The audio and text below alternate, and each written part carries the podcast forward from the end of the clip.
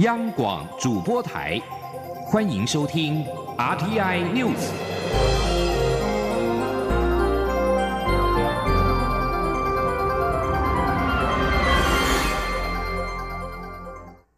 各位好，我是主播王玉伟，欢迎收听这节央广主播台提供给您的 RTI News 新闻。首先带您关注。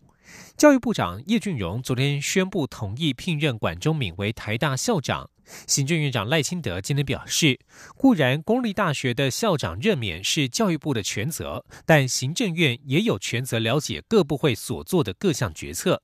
因此，他今天会约见叶俊荣，了解为何在这个时机做出这样的决定，之后再来向外界报告。前天记者刘品熙的采访报道。教育部长叶俊荣二十四号下午三点举行记者会，宣布免予同意聘任管中敏为台大新校长，但行政院似乎与教育部不同调。赖清德二十五号上午出席二零一八年行政院杰出科技贡献奖颁奖典礼前受访表示，行政院有权责了解各部会所做的各项决策。他今天会约见叶俊荣，了解为何在这个时间点做出这样的决定。他说：“固然公立大学的校长的任免是教育部的权责，但是行政院呢也有权责了解各部会所做的各项决策。因此，今天我会约见叶俊荣部长，可以在这个时机做这样的决定。啊，了解之后呢，再跟社会大众做报告。”行政院发言人格拉斯尤达卡二十五号上午受访表示。叶俊荣在二十四号下午一点五十八分传简讯给赖清德，表示将对台大校长案做出重要决定。赖清德以简讯回复叶俊荣，认为事关重大，教育部应该审慎思考再评估。但叶俊荣之后在下午三点仍举行记者会，宣布同意聘任管中敏为台大校长。行政院对教育部的决定才保留立场，希望教育部可以再审慎思考。对于行政院秘书长卓荣泰二十四号晚间在脸书发文批评叶俊荣只以简讯通知赖清德，而且仍执意进办，完全弃行政伦理不顾，要求必须查明事实，追究责任。民进党立委也要求叶俊荣应该下台。格拉斯尤达卡表示，相关细节要等待清德与叶俊荣会面后才会比较明确。至于两人会面后是否有可能改变教育部原先聘任管中敏的决定，格拉斯有达卡表示，这要会后才能说明。央广记者刘聘熙在台北的采访报道。行政院秘书长卓荣泰二十四号晚间在脸书发文痛批叶俊荣此举不顾行政伦理，赖奎今天也将约询。面对府院党可能追究责任的压力，叶俊荣今天表示是着眼于法律程序、大学自治做出的决定，他坚持做对的事情，绝不恋战职位。继续关注是二零一八选举新的民意正式就位，高雄市长韩国瑜今天别开生面，在爱河畔举行就职典礼。韩国瑜表示，他来自基层，未来担任市长一定会永远跟基层在一起，施政将不分地区一视同仁，希望两百七十八万市民与市府一起努力，让高雄起飞。他也会实现竞选时打造高雄全台首富的承诺。前天央广记者刘品熙的采访报道。高雄市长韩国瑜二十五号上午搭乘爱之船抵达爱河畔的就职典礼会场。韩国瑜难得穿着三件式的深蓝色西装，里面是他一贯的蓝色衬衫，并系上暗红色的领带。英伦风的套装显得相当绅士。妻子李佳芬则以一袭绿色绣花蕾丝小礼服亮相，气质非常典雅。在政务委员邓正中的监视下，韩国瑜宣誓就职，签署首份公文，并发表大约十分钟的就职演说。韩国瑜以诗人余光中的诗《让春天从高雄出发》作为演说开场。他表示，这次高雄市长的选举可说是一个轰动南部的消息，而且一路向北方传递。二零一八年的下半年，只要有华人的地方都关心着高雄。三十年的风水轮流转，这次转到高雄人当家做主，作为全世界华人的焦点。他希望所有市民和市府一起努力，让高雄起飞，看南方崛起。韩国瑜指出，他来自基层，曾经摸索打滚过。最快乐的事情就是卖菜。卖菜的经历让他深深了解，如果要风调雨顺，得靠老天；如果要国泰民安，要靠自己。所以他保证担任市长，永远会跟基层民众在一起，不会忘记两百七十八万市民的托付。他并宣布，高雄市属于全体市民，不属于任何政党与派系。在新的市府团队眼中，没有颜色，只有幸福。他说：“我同时也要向各位宣布，从今天起。”高雄市属于全体高雄市的市民，它不属于任何政党，也不属于任何的派系。在新的市府团队的心中，我们没有围墙，只有道路。在高雄市民这眼前，我们没有颜色，只有幸福。此时此刻，两百七十八万的高雄市民，希望你们以。做高雄市民为荣。韩国瑜表示，高雄已经沉寂太久，未来四年市府的任务是高瞻四海或畅流，雄气八方人和通，起心包容爱乡土，飞鳌港都化腾龙，用爱与包容让高雄走向世界，也让世界走进高雄。市府一定会彻底落实双语教育以及双语城市的政策。确保高雄的孩子都具备国际视野与国际移动的能力，让高雄的下一代不一定要离乡背景，但只要愿意，都能走遍世界，无所畏惧。韩国瑜说：“除了拥抱世界，也不能忘记关怀乡土。”选举期间，他走遍原乡地区，发现城乡差距真的非常巨大。他保证未来高雄市府施政，对于蛋白区、蛋黄区会一视同仁。希望未来高雄各方面都能得到均衡的照顾与成长。央广记者刘聘熙的采访报道。而相较于高雄市长就职典礼的盛大隆重、别开生面，台北市长柯文哲今天正式展开第二任期。在宣誓就职时，他只简短的表示：“我们就努力工作了。”柯文哲在典礼后接受访问，被问到市府的小内阁有多位来自绿营，这是否代表白绿交流？他表示，北市府用人只看适不适合，没有管出身及背景。前天记者欧阳梦平的采访报道。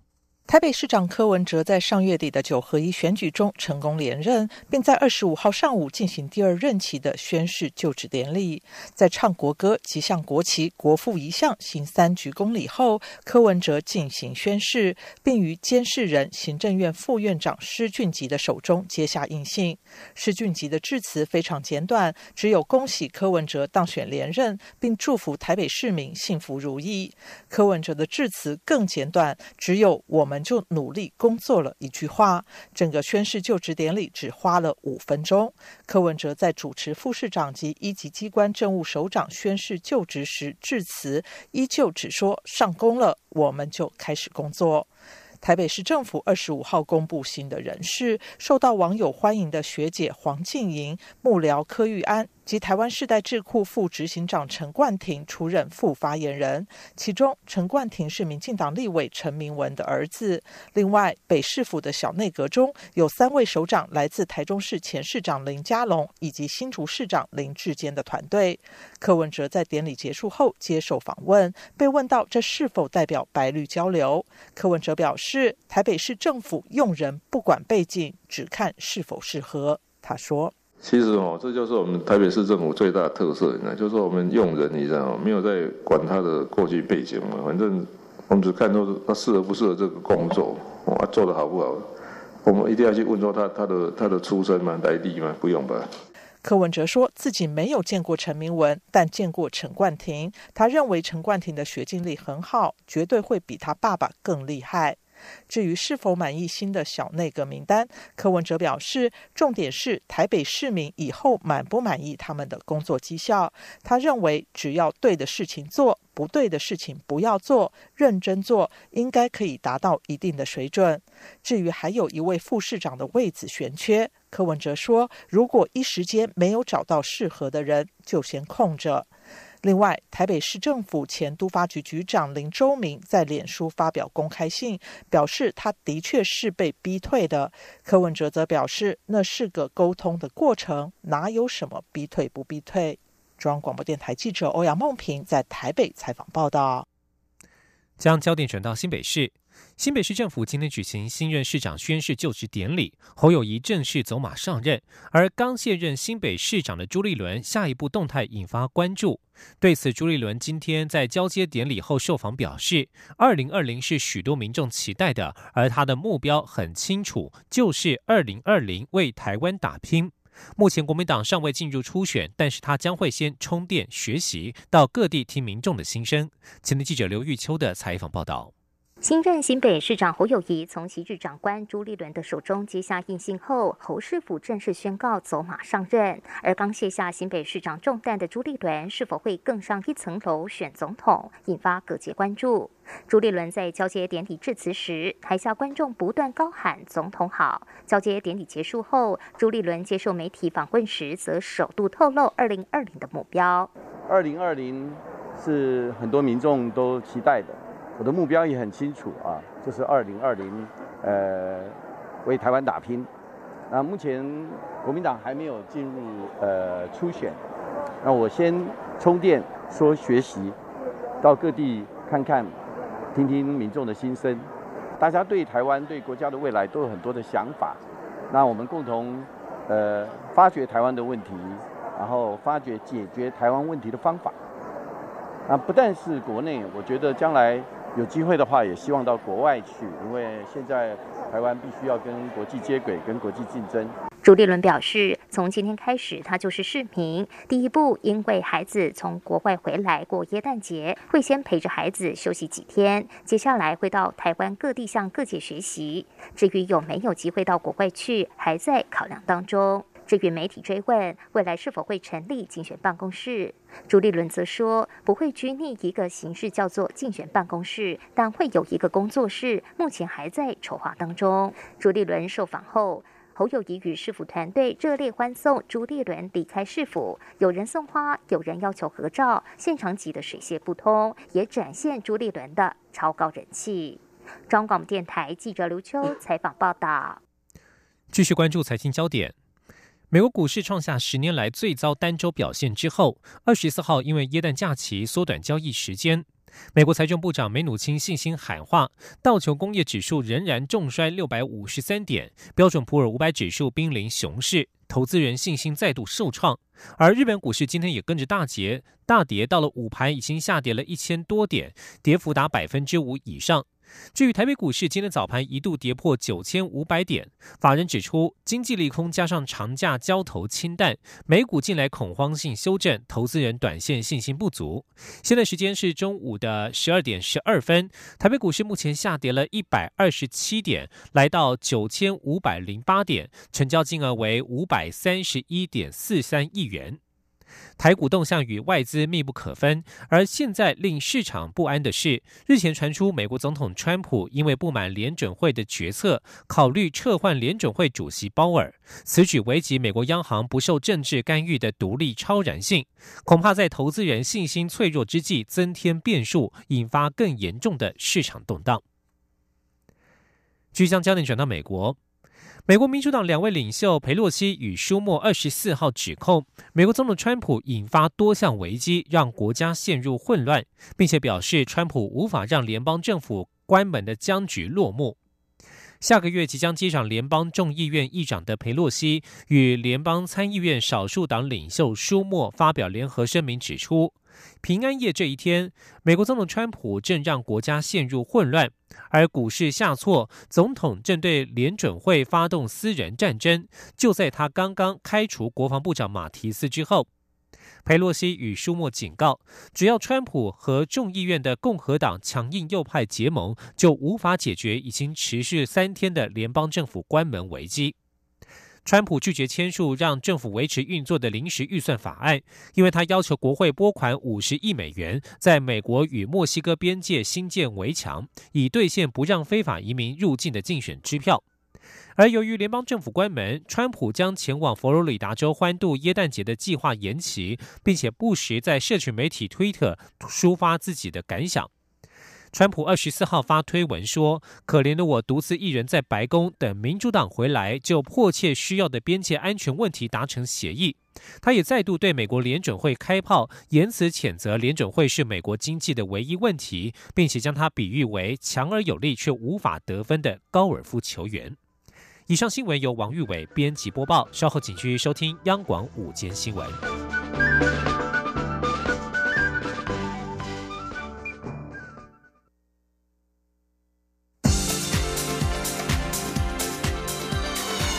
这里是中央广播电台，台湾之音，欢迎继续收听新闻。欢迎继续收听新闻，我是陈怡君。蔡英文总统今天上午出席陆海空军将官继任布达暨授接典礼，以三军统帅的身份赋予三项任务，分别是务实创新、强化整体国防、保家卫国。总统特别提到新形态的安全威胁，透过渗透与假讯息等非军事性手段，意图分化国人，打击军民士气，伤害政府威信，甚至伤害共享的民主价值。因此，要在平时建立层层贺阻的能量，让非军事行动无法撼动我们的社会价值。记者杨仁祥、王兆坤的报道。蔡英文总统在国军将官授阶典礼致辞表示。国家授予军阶，不仅是肯定才能与贡献，更重要的是在受阶后肩负起更大的任务和责任。总统以三军统帅身份赋予国军三项任务，首先就是务实创新，因为中共在区域周边的军事行动，试图削弱我国主权，并影响区域和平稳定。国军的建军与用兵思维要更创新，治军与演训作为要更务实。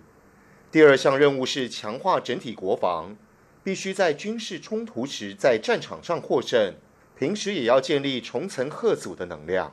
总统说：“我们面临新形态的安全威胁，不只是来自传统的军事行动，更透过许多非军事性的手段，包括各面向的渗透、假讯息的传播，意图分化国人，打击军民士气。”伤害政府的威信，甚至对我们共享的民主价值造成伤害。总统交付的第三项任务是保家卫国。他要求国防部精进行政管理，让国军了解到从军不是浪费时间，也非牺牲家庭生活，而是一个置业的实现，促使每一个从军的人都具备勇于守护社会与国家的决心。中央广播电台记者杨仁祥、王兆坤台北采访报道。而在新市长就职的相关报道方面，新任的新北市长侯友谊今天宣誓就职。侯友谊致辞时，除了感谢前任市长朱立伦所打下的各项建设基础之外，也提出三项新施政目标，包括简政便民、招生一条龙的服务、行动治理先接地气再接正气，以及用任意门方式快速与全球产业连结。侯友谊强调，他不会辜负所有支持者的期望。他也要求市府团队今天马上上工，无缝接轨，要让新北市民过好日子。记者刘玉秋的报道。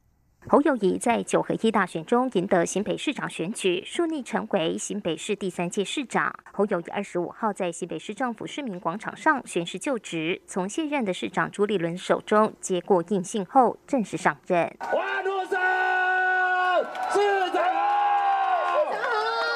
好，侯友谊身穿黑色的西装，打着淡蓝色的领带。他在致辞时不断感谢朱立伦过去八年为新北市所做的努力。他也强调会在朱立伦所打下的基础继续打拼，让新北更好，会把新北打造成安居乐业的城市。侯友谊并提出三项施政愿景，首先就是简政便民、招商一条龙的服务，大力号召投资者到新北投资；其次就是行动治理，他誓言要与基层民众粘在一起，要接正气钱，一定要先接地气。我来讲行动治理，来含那个是连接地气，跟市民要有同理心，更重要，因为你跟他们在一起。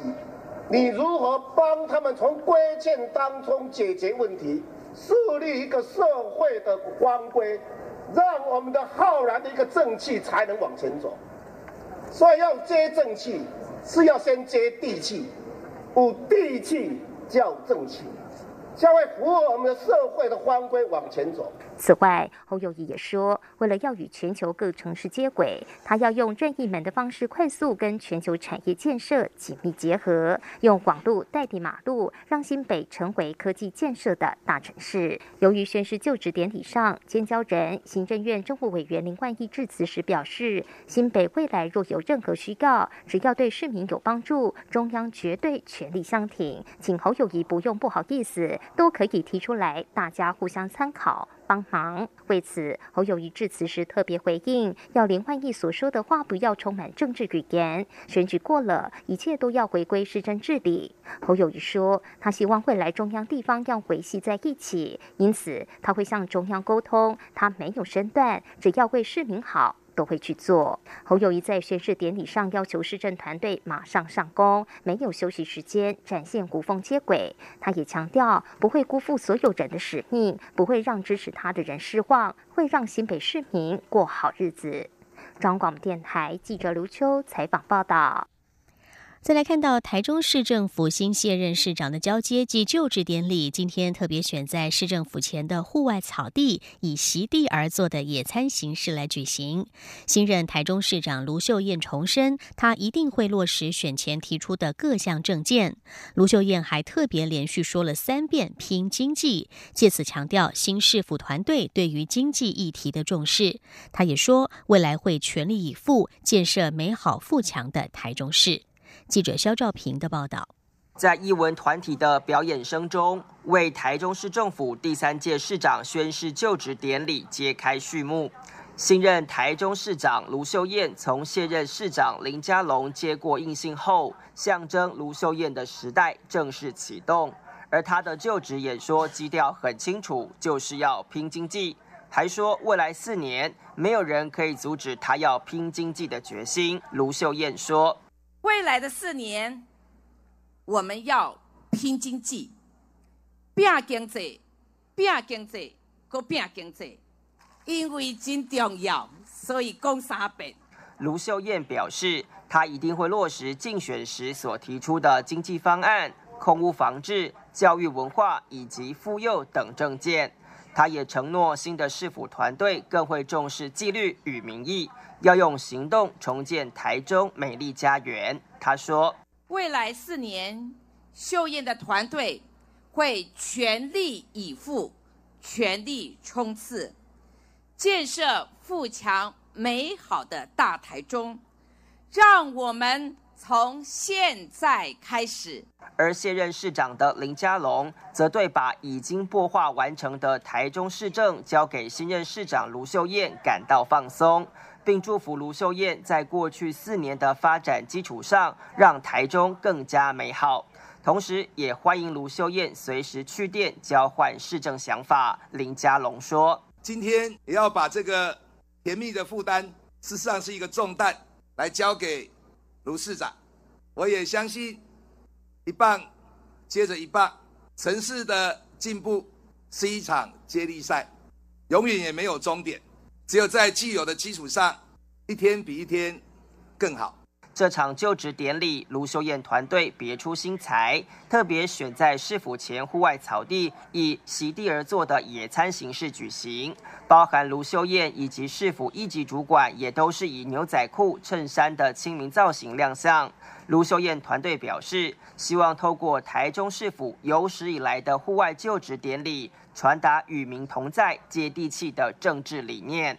中央广播电台记者肖兆平采访报道。再来看到的是台南市长黄伟哲今天宣誓就职之后，他也宣誓上任签署的第一份公文，就是要求经济部工业局停止展延龙旗事业废弃物掩埋场开发案，市政府会穷尽一切手段保护自然景观。